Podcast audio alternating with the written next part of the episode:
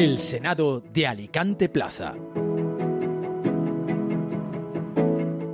La España que le roba es la que evitará que estén sedientos. No le vamos a negar el agua a quien en su día nos la negó, espetó el presidente de la Generalitat Valenciana, Carlos Mazón. Se ha realizado el traslado de agua de Sagunto a Cataluña para ayudar a mitigar la preocupante sequía que está secando la región cosas de no estar independizados. Estoy por apostar a que habrá algún iluminado que reitere que la carestía de agua no habría pasado de ser una república independiente. Encuentran cualquier excusa para recrearse en su paranoia. Sin embargo, la realidad es que sin la actuación del gobierno y sin la solidaridad de la comunidad valenciana, su situación se habría agravado no estarían siendo socorridos por sus vecinos y tendrían que afrontar la disyuntiva con la soledad de su utopía.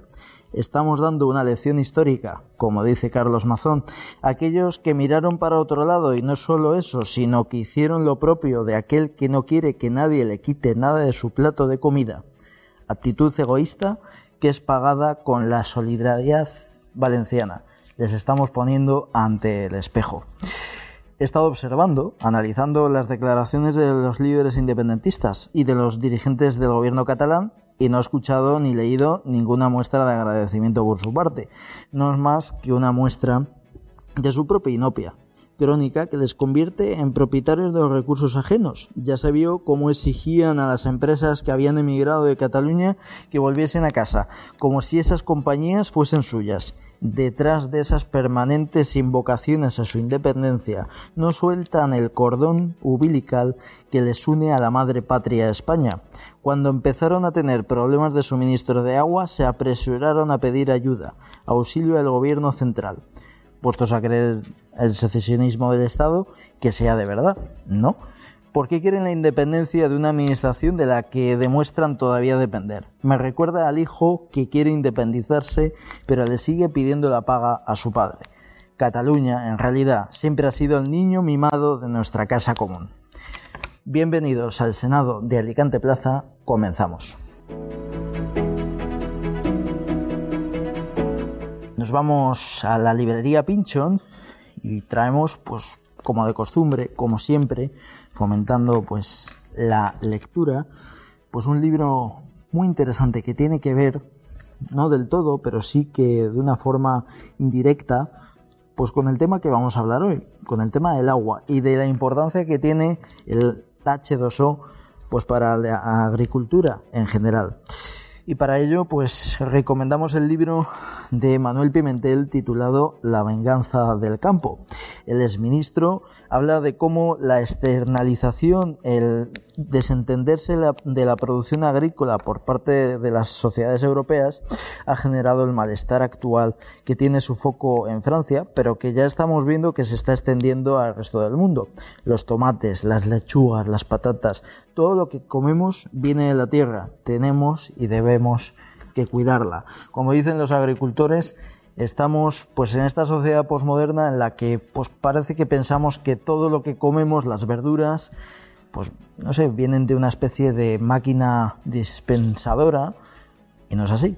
Viene de la tierra y hay que cuidarla y hay que cuidar a los que la trabajan.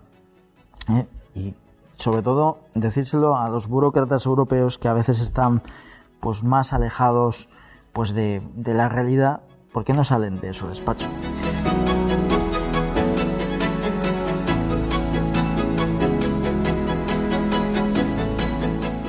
Tenemos tiempo de tertulia y hoy pues me acompaña Miquel González. ¿Qué tal, Miquel? Muy bien, un placer como siempre compartir el espacio con vosotros. Y Rubén Martínez, ¿qué tal que se estrena? Eh, buenos días. Muy buenos días. ¿Nervioso o qué? no, no, no. No es el Bernabéu, pero bueno, pone nervioso. Bueno, ¿eh? no, ya uno está acostumbrado, ¿no? sí, sí, seguro. Y también, pues otra que repite, Carmen Casanova. ¿Qué tal? Hola, buenos días, muy bien. La verdad que muy contenta de volver a estar aquí en este 2024 que creo que no ha empezado todavía. Total. Bueno, ya pasa volando el tiempo, ¿eh? Pasa volando, ya estamos en febrero y ya parece que no, pero ya hemos cogido marcha y metidos de lleno en el año. Sí, sí. El tiempo que se les hizo eternos, eh, vamos a hablar del agua, cesión de agua a Cataluña. No os preocupéis, pero quería empezar con una noticia que me ha llamado mucho la atención, que es eh, un paciente en el hospital de, de Manises, pues que eh, quería que le atendiesen en valenciano y colapsó las urgencias y demás, ¿no? O sea, y hasta estuvo varias horas hasta que no le atendieron en valenciano, pues no se quedó tranquilo, ¿no? Que, no sé si la habéis leído, esa noticia. No, no, no, no me suena, pero bueno. Es muy, muy llamativa, ¿no? O sea, ¿qué opináis de, del nacionalismo ya en estado puro? ¿no? O sea, iba hasta con una grabadora, ¿eh? O sea, para criticar pues el- la discriminación lingüística que sufre el valenciano. Bueno, yo creo que eso tiene, es, es un caso muy singular. Ahora bien, eh, eso no quita, uno puede, si tiene ganas de ir a montar el número, lo monta eh, intentando hablar valenciano o inglés o, o lo que sea, ¿no? Es decir, es un caso singular. Ahora bien, eso eh, no quita a, a otro debate en el que eh, todo ciudadano tiene derecho a ser atendido en, en una lengua oficial y para eso eh, cualquier persona de que es de una administración, eh, si no cualquier persona, varias personas que atienden eh, tienen que tener, eh, yo creo que acreditado el, el hecho de poder hablar tanto en valenciano como en castellano, como en una oficina de turismo en inglés u otros idiomas. Ese es mi, mi punto de vista. Sí, totalmente de acuerdo. Es que al final eh, yo creo que en la comunidad valenciana, que tenemos una vocación turística como muy marcada, eh, lo lógico es que podamos atender indistintamente, pero ya no solo en valenciano o en castellano, sino por supuesto también en inglés. Además yo, que vengo de una zona especialmente turística y, y en una zona hospitalaria con una presión asistencial brutal, que es la zona de la Marina Baixa, pues en el hospital de Villajoyosa a nadie le extraña que, cualquier facultativo o los administrativos atiendan por necesidad en inglés, porque es la única manera que tienen de poder eh, bueno pues comprender la urgencia en este caso. Ahora bien, yo creo que en este punto concreto, si estuvo varias horas para que le atendieran de una urgencia por el tema del valenciano, creo que eh, era una posición premeditada. Es decir, él fue a intentar allí pues ver si efectivamente le atendían o no en valenciano. Por tanto, mm, es una anécdota, estoy de acuerdo con Miquel, pero desde luego en un hospital, en una administración pública, eh, se tiene que atender perfectamente tanto en valenciano como en castellano. Incluso en esta zona el inglés también es totalmente obligatorio. Coincido plenamente porque además es cierto que mm, existe un mandato constitucional que ninguna autoridad podrá adoptar medidas que directa o indirectamente obstaculicen el libre desplazamiento de los ciudadanos por el territorio español. Ya no es el extranjero que por supuesto debemos abrirnos sobre todo en esta, en esta tierra que acoge.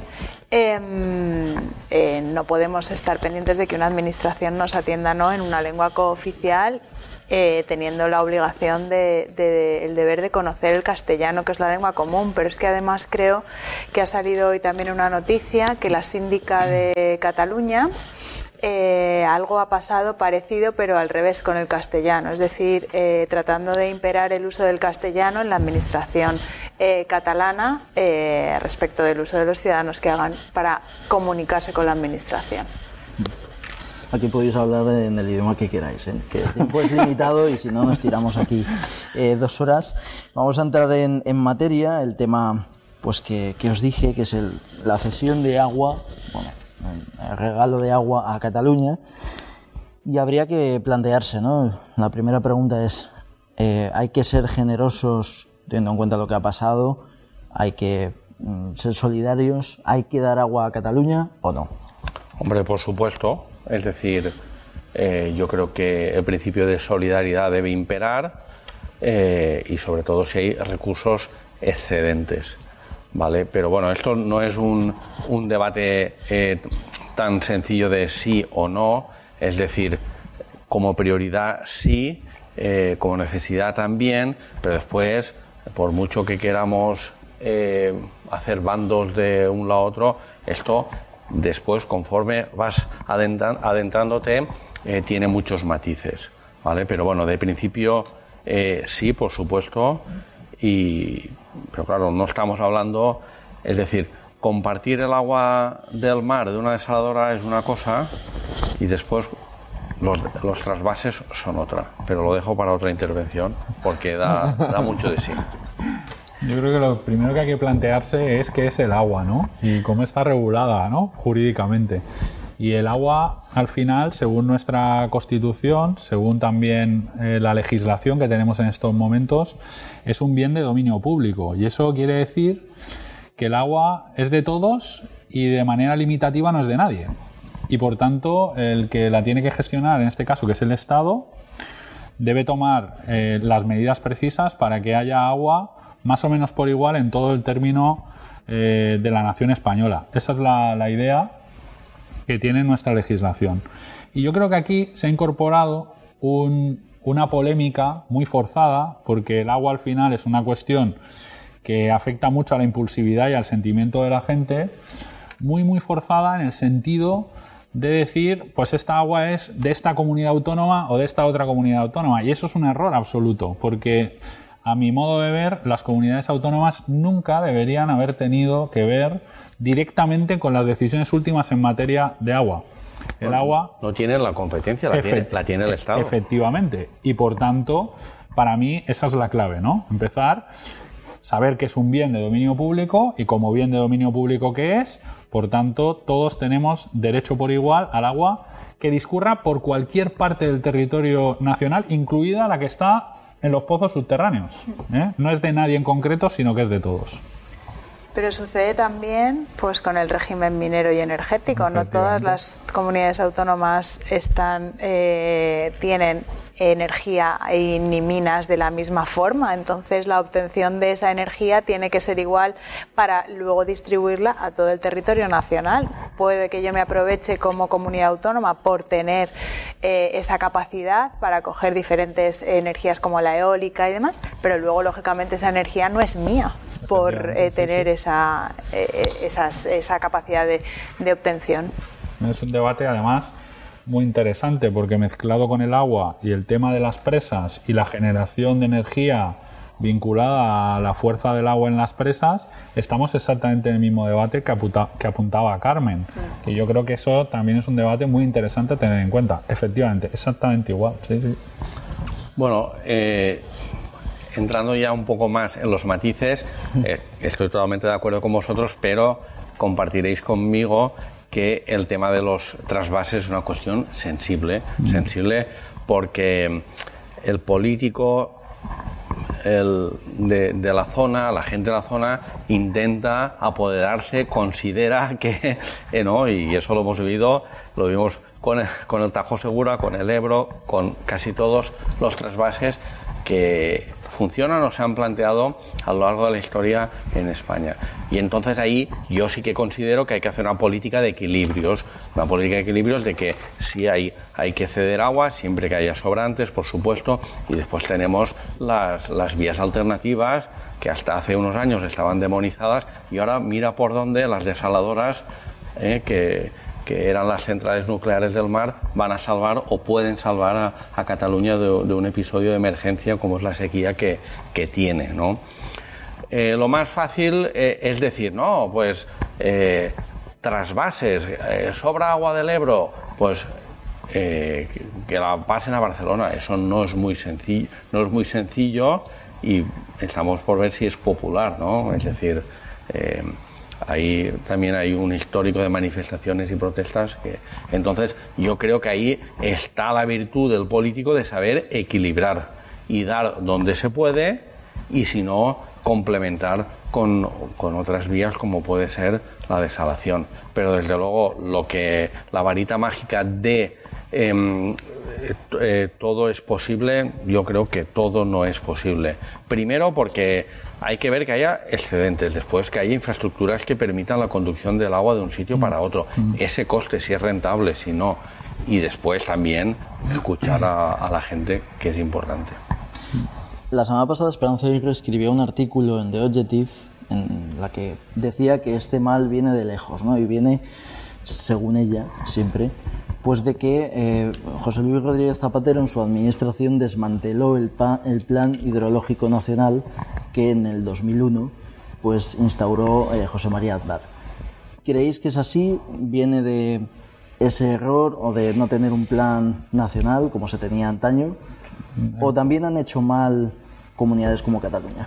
Yo creo que el, plan ideológico nacional eh, sigue funcionando y la estructura de funcionamiento organizativa, que son las confederaciones hidrográficas, bajo el mando del ministerio, pues sigue funcionando. Hay una comisión de coordinación también entre las comunidades autónomas que participa, pero mm, no es cierto. O sea, quiero decir, la política nacional del agua siempre ha existido y de hecho nosotros, por ejemplo, en el máster de Derecho Ambiental que tenemos en la Universidad de Alicante, eh, pues lo explicamos todos los años, el régimen jurídico del agua. Eh, yo creo que eh, los políticos al final avivan la llama según les interesa, ¿no? De un lado o de otro, porque bueno, pues eh, tienen interés en, en prender un poquito la llama en función de sus intereses. Yo creo que aquí mm, me ha parecido muy interesante lo que ha comentado Miquel y yo lo voy a complementar porque estoy de acuerdo con lo que él ha, comentado, pero voy a lanzar un puntito más eh, a, a la conversación, ¿no? A ver qué os parece, que es el tema de la gestión del recurso, porque tenemos un problemón en España con la gestión del recurso hídrico cuando llega a las ciudades. En las ciudades se estima que hoy en día se pierde en torno a un entre un 15 y un 20% de agua solo por fugas, eh, defectos de mantenimiento y por robos de agua en la gestión última. Y un 20% es mucho, ¿eh? Imaginaros si cada vez que pusiéramos eh, una barra de pan encima de la mesa para comer al mediodía, el 20% de la barra desaparece antes de empezar a comer. Es que es mucho el 20%. Y entonces eh, las administraciones, los políticos, los técnicos también de las administraciones, tienen que ser conscientes de que hay que meter inversiones fuertes en materia de la gestión de los recursos hídricos para evitar que se pierda agua. Y en los sitios donde se ha hecho esto ha funcionado muy bien. Y en la comunidad valenciana además tenemos ejemplos muy buenos de gestión del recurso hídrico, no porque hayamos querido, sino por la necesidad más absoluta. ¿eh? Y en otros países, por supuesto, también. ¿no? O sea que yo creo que ese es un, un- un añadido al debate que también me parece interesante comentar. ¿Cómo se puede gestionar para que los oyentes lo sepan y para que nosotros también? Eh, el ahorrar agua, ¿no? Es decir, que tener el agua que no tendríamos, ¿no? infraestructuras de calidad, más inversión en la infraestructura y el aporte de la tecnología a la gestión del recurso hídrico, sin ningún lugar a dudas. O sea, hay empresas punteras españolas que están a nivel mundial que tienen una capacidad de gestión hídrica basada en tecnologías de inteligencia artificial y sensorización absolutamente espectacular y que han provocado que, por ejemplo, una ciudad de España, como en este caso es Benidorm, eh, esté pues eh, ni más ni menos que en tercera posición a nivel mundial en gestión del recurso hídrico. Nosotros a estos alumnos del máster de Derecho Ambiental eh, ahora en el mes de marzo los vamos a llevar a ver eso in situ. ¿Por qué? Porque nos interesa que lo repliquen allá donde estén. Es decir, esto en España lo estamos haciendo, lo estamos haciendo bien, pero las administraciones tienen que invertir y saber cómo invertir. O sea, se puede hacer. Infraestructura, lo ha dicho Miquel también, totalmente de acuerdo, infraestructura es clave. Y el tema de la tecnología en el recurso hídrico, que también es fundamental. La digitalización, al fin y al cabo, y además es que has comentado también una cosa muy interesante, que nosotros por necesidad, pues hemos sabido hacer una gestión más favorable y más seria, porque además es que Alicante, Murcia y Almería es verdad que reutilizan el 15% del agua de Europa. Es un dato impresionante, no es el 15%, no, no, el 15% de agua de Europa. Entonces, claro, es normal que pongan el foco en nosotros cuando hay una necesidad de agua, porque por ejemplo el norte de la comarca de Castellón sí que es cierto que próximamente estaban diciendo que efectivamente esa situación de sequía pues eh, habría que, que, declararla. Pero además, eh, hace unos días estuve también en unas jornadas del envejecimiento en la España rural y se daban cuenta de lo importante que es a la hora de gestionar recursos o de acercar o de agilizar y sobre todo de, de, de descargar la burocracia de la administración, lo que es la digitalización. En este caso del recurso como es el agua, pero también allí a la hora el agua no deja de ser básica y fundamental para la agricultura más primaria que estos que esta población necesita en su día a día y ya no es una agricultura eh, es especial porque son personas que están en envejecimiento y tiene que ser una agricultura eh, que, que, ayude a su bienestar. Bueno hay varios ejemplos de lo que estás comentando y que también ha apuntado Rubén.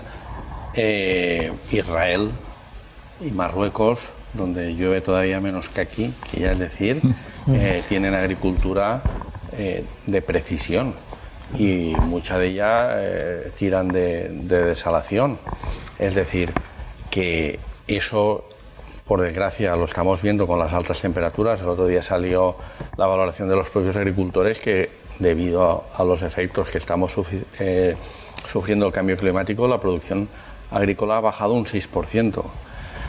Quiero decir con esto que eh, el campo también tiene que adoptar medidas porque la lluvia ya no cunde, los, si no, no, no, llueve aquí, hay que ver si llueve en otro sitio para, para ver si hay excedentes y si no hay excedentes, no hay trasvase, entonces hay que tener alternativas. Que después otro debate es el precio de esa alternativa, que el agua desalada es cara, que está subvencionada, pero bueno, yo creo que con el tiempo el gran problema que, que tiene eso en estos momentos es el coste energético, pero bueno, en, la mayoría de desaladores ya se están adoptando las medidas para dotarlas de placas y bajar el coste energético. En definitiva, que hay que todas las alternativas hay que tenerlas encima de la mesa y si llueve menos, desde luego eh, la desalación y la reutilización, que como bien habéis dicho, la Comunidad Valenciana eh, es líder en, recuperación de agua, creo mm. que está la tasa está en el 70% que es muy alta y que, bueno, yo eh, tengo entendido que los objetivos es llegar al 100%. Mm. Es decir, que eso hay que tenerlo, tenerlo ahí porque el panorama que tenemos no pinta mejor, no va a llover eh, mucho más, es decir, vamos al, al, escenario contrario. Claro, y además es que es toda una cadena, ¿no? Porque al final, si el precio del agua, que es un apunte que tenemos ahora sobre la mesa, por ejemplo, en la producción de agua desalada aumenta mucho, pues al final esto se va a ir repercutiendo en cascada y cuando llegue el producto, el tomate, al supermercado, pues el, incremento de precio del tomate va a ser exponencial, porque se va a ir sumando a todos los costes que tiene de generación, ¿no? Pero estoy de acuerdo, o sea, ahí tenemos que implementar eh, el tema energético, ¿no? Tenemos que aprovechar que también estamos en una potencia eh, energética de energías renovables en esta zona, pero tenemos un hándicap para el tema de la energía renovable también en la zona del Levante, porque claro, yo no sé si es muy atractivo para los turistas que quieren venir a, a gastarse sus ahorros y a estar plácidamente en la zona de Alicante, pues ver que cuando van a salir a hacer senderismo está todo lleno de placas solares o de... Es un debate que también hay que abrir, ¿no? ese da para, para, otro debate, pero sí, estoy totalmente de acuerdo. Es que el impacto sobre el paisaje de todas las plantas fotovoltaicas que hay proyectadas y además lo montañosa que es la provincia de Alicante, por ejemplo, y lo, atractivo que lo hace, eso, es la cantidad de rutas que hay y la cantidad de, planes posibles para disfrutar. Entonces, efectivamente, un impacto así en plena naturaleza, pues podría, tendríamos que barajar qué hacemos con ese turismo que, acude a nuestra provincia. Sí, no, no, lo que iba a decir que paradójicamente en la situación actual, por, por todo esto que estamos hablando en la mesa, nos estamos planteando algo que casi nunca en la historia de nuestro país se había planteado, ¿no? Que es como hacer un trasvase a la inversa, ¿no? que, es una cosa curiosa, pero, pero ha sido gracias, en todas las cuestiones, a la buena gestión, ¿no? Que se está haciendo, ¿no? Y entonces, esto yo creo que hay que ponerlo en valor, ¿no? Creo que este debate es muy interesante porque eso lo pone en valor también. No, eso quiere decir que, que el tema energético es otro ejemplo de, de, que no se puede estar obcecado, como decía Felipe González, con, solo con las nucleares.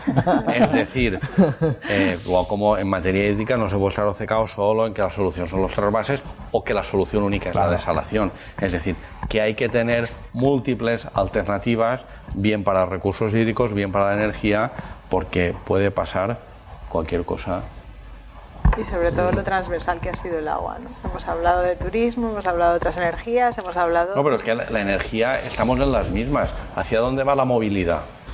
Hacia la energía eléctrica. Es decir, por eso hay que tener todas las alternativas encima de la mesa. Que después podemos entrar en matizar en el impacto paisajístico que es importante en la comarca del Vinalopó. Bueno, si se ejecuta todo lo que está proyectado, va a ser un océano de, placas mm. eh, solares.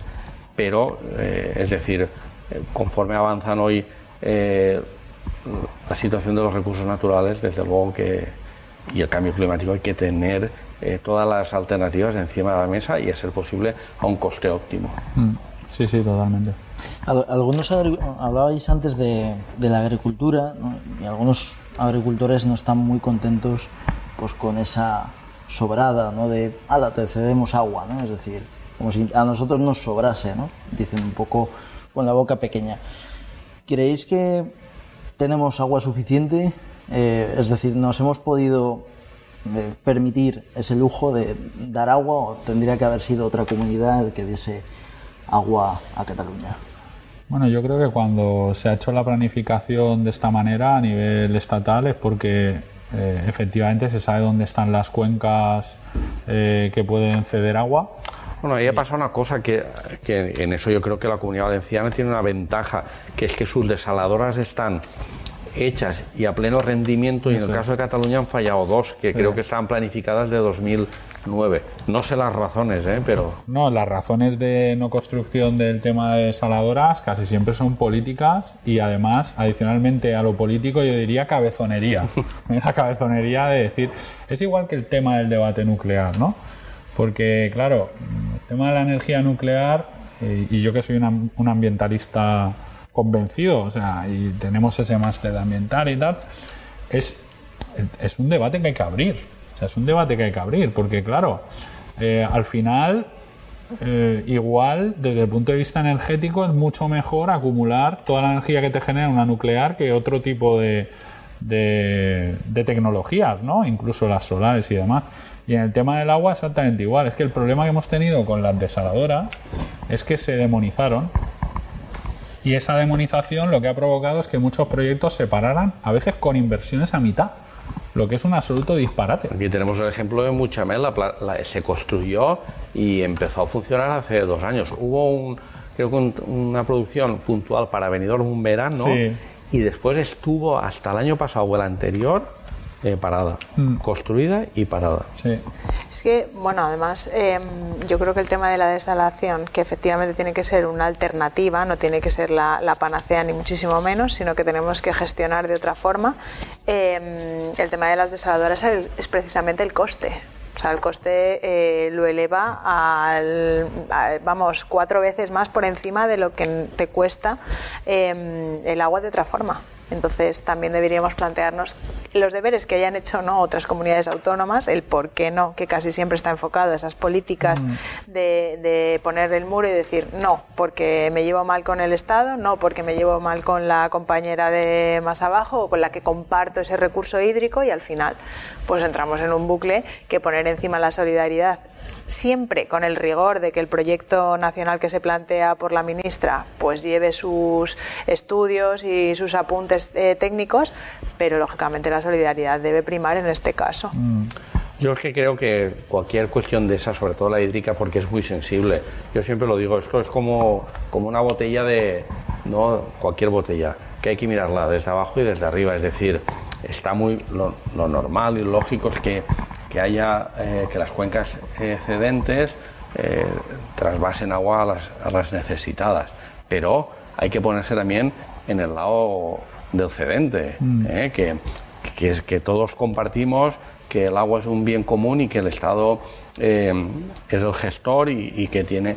Pero ahora en estos momentos es que ni siquiera el Partido Popular, por mucho que diga, se atreve a poner el trasvase del Ebro encima de la mesa porque sencillamente porque está gobernando en, en Aragón y que posiblemente le genere una crisis. Mm. Y bueno, y eso en su día ya se retiró, el PP lo retiró de su programa electoral porque sabe que es una situación complicada. Mm. Y igual como el Tajo Segura, claro que es necesario y que gracias a esa infraestructura eh, el sur de Alicante, Murcia, Almería eh, puede tener la agricultura, pero de vez en cuando hay que ponerse en el lado del otro.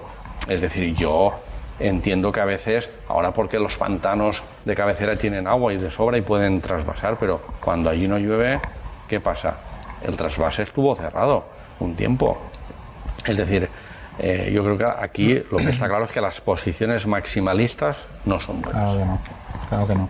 Y además, es que yo creo que hay que hacer memoria, ¿no? Y entonces hay que equilibrar las, las cosas haciendo memoria, porque El tema de, de la planificación hidrológica es precisamente eso. O sea, debería ser algo visto pues a 10, 15, 20 años vista. Eh, con la experiencia del pasado, de lo que nos ha pasado, ¿no? De dónde hemos tenido recurso, dónde nos ha faltado recurso o viceversa, porque a veces... Pero ahí estamos en lo que tú decías antes, es que se hace mucha política barata con eso. Eso es, eso es. Y eso es una pena, ¿eh? Porque al final...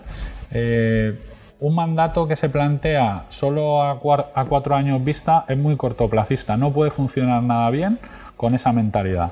Y si queremos hacer una buena planificación hídrica, tenemos que estudiar bien cómo ha estado la situación con carácter previo y hacer una planificación, pero no a cuatro años vista, sino a 15 o 20 años vista, que eso es lo único que puede solucionar eh, verdaderamente la cuestión. Y en ese punto, el tema de la desalación, yo creo que fue un acierto incorporarlo ¿no? en ese momento, porque era necesario. Y ahora se está viendo que es necesario. la, solución de Sagunto para Cataluña es el ejemplo de que si no, no hubieras hecho las desaladoras no podrías ofrecer esa alternativa. Y a lo mejor la otra hubiera sido, no, eh, trasvaso eh, agua del, del Ebro, con lo cual Tarragona se hubiera levantado en armas y Aragón se hubiera levantado en armas, a pesar de que era la provincia vecina. Estoy segurísimo.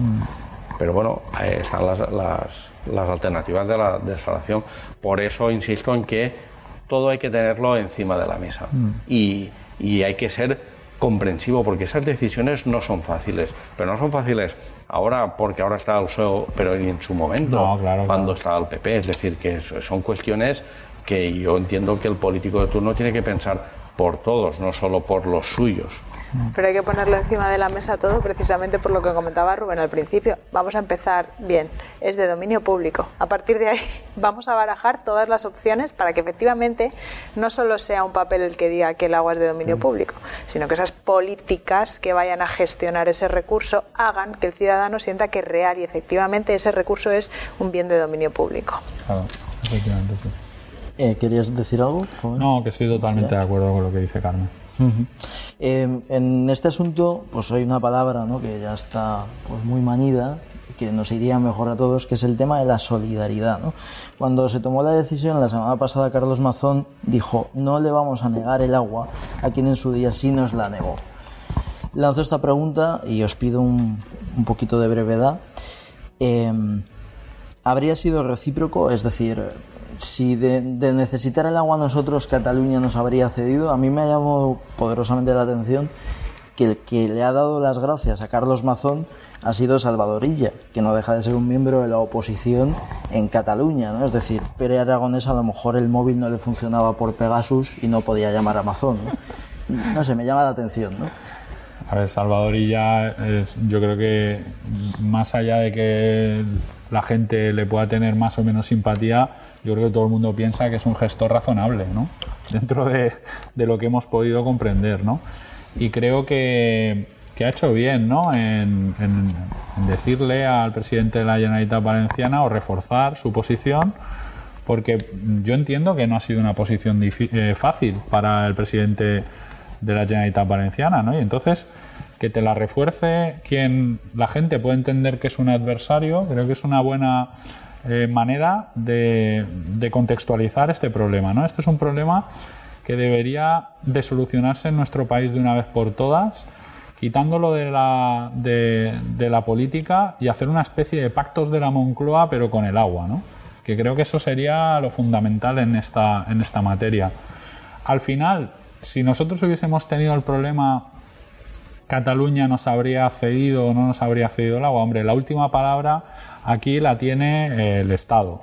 Y yo creo que al final el Estado, eh, les gustara o no, pues se habría impuesto con su decisión, porque no queda otra. O sea, no, es justificable que haya un excedente en una zona y haya eh, gente que está pasando dificultades y sed en otra zona. Porque, por cierto, si económicamente hay, una, hay una caída, una caída económica en una comunidad autónoma como la catalana o en una comunidad como la valenciana, que generamos al Producto Interior Bruto de nuestro país muchísimo. Sin agua hay una caída económica brutal. Quien lo va a pasar mal no van a ser los catalanes o los valencianos, va a ser todo el territorio nacional, porque cuidado con prácticas problemáticas de que por una falta de agua en una parte del territorio podamos entrar en recesión en una zona. Esto puede arrastrar a toda la economía del país. Es que es un tema serio, ¿eh? por eso precisamente es un tema general. Es que es serio, efectivamente, y además, eh, independientemente de lo que duro que habrá sido para el presidente Mazón, porque no deja de ser algo que luego el ciudadano no entiende y no comprende y porque cuando nosotros lo necesitamos no estuvieron, pues creo que dejar esa crispación y esa politización de todo en un lado de la mesa y cuando se trata efectivamente de cosas serias, que no solo es un recurso hídrico que ya mm, es algo importante, sino que efectivamente la economía de nuestro país se puede ver eh, bastante afectada, pues quitar ese discurso y poner encima de la mesa, señores, la solidaridad y además hacerle entender al ciudadano que efectivamente las comunidades autónomas tenemos que ser solidarias y atender, por ejemplo, a los hechos insulares de otra determinada forma por sus desigualdades em, respecto de dónde están. Entonces, claro, ahí eh, la solidaridad, el rigor y el poder tratar entre las comunidades autónomas cuestiones importantes pues debe ser un ejemplo ahora que está todo el mundo crispado, falta autoridad por todos lados y cualquier tema, por pequeño que sea, acaba politizándose de una manera totalmente excesiva.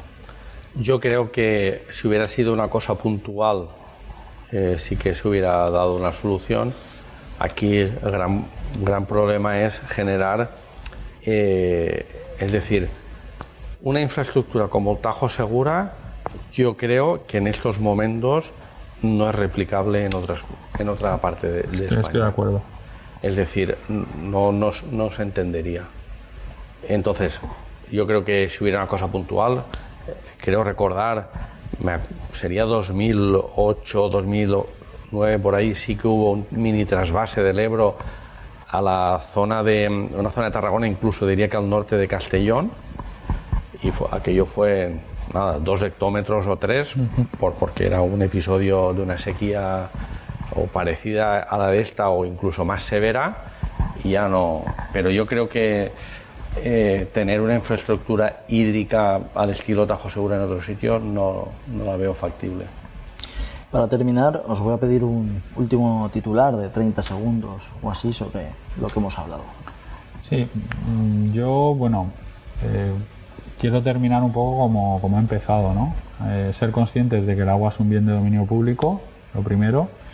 Y lo segundo, creo que España, como marca, no nos podemos permitir la imagen de, de patatera, ¿no? de que no va a haber solidaridad en esta materia entre unos territorios y otros o soluciones de tener que importar agua en barcos de otros estados, otras cuestiones de las que se están hablando que son absurdas y que solo dañan la marca España, que es importante para todos. Yo creo que efectivamente lo que se ha volcado es que si el agua se gestiona y se distribuye correctamente, hay agua para todos. El problema es centrarnos en eso, en el cómo hacer esas relaciones para que efectivamente ese agua de dominio público sea para todos. Yo pediría que los políticos no, hicieron, no, hicieran política barata con este tema, que tuvieran altura de miras y que eh, vieran que casi todas eh, las decisiones que se toman, yo creo que, que las casi todas tienen fundamento y que eh, hay que tener todas las alternativas encima de la mesa. No puedes decir no a, a, un trasvase, no puedes decir no al agua desalada, no, es decir, todo hace falta. Pues chicos, ha sido un placer, habéis sido más claros que el agua, para la redundancia. Y bueno, hasta, hasta otra. ¿eh? Un abrazo a los tres. Gracias. ¿Eh? Y bueno, aquí no, a ti, a vosotros. Y no os quejaréis que aquí agua sí que tenemos, ¿eh? gracias a Dios. ahora fuera coñas, el agua es importante y, y, desgraciadamente yo creo que pasa un poco como la agricultura, ¿no? que no se está poniendo en valor y quizá desde fuera estemos viendo la sequía, un problema menor, pero sin agua no hay vida. Así que que hagan los deberes los que los tienen que hacer, ¿no? como habéis dicho vosotros. Gracias por escucharnos y hasta pronto. Un abrazo muy fuerte.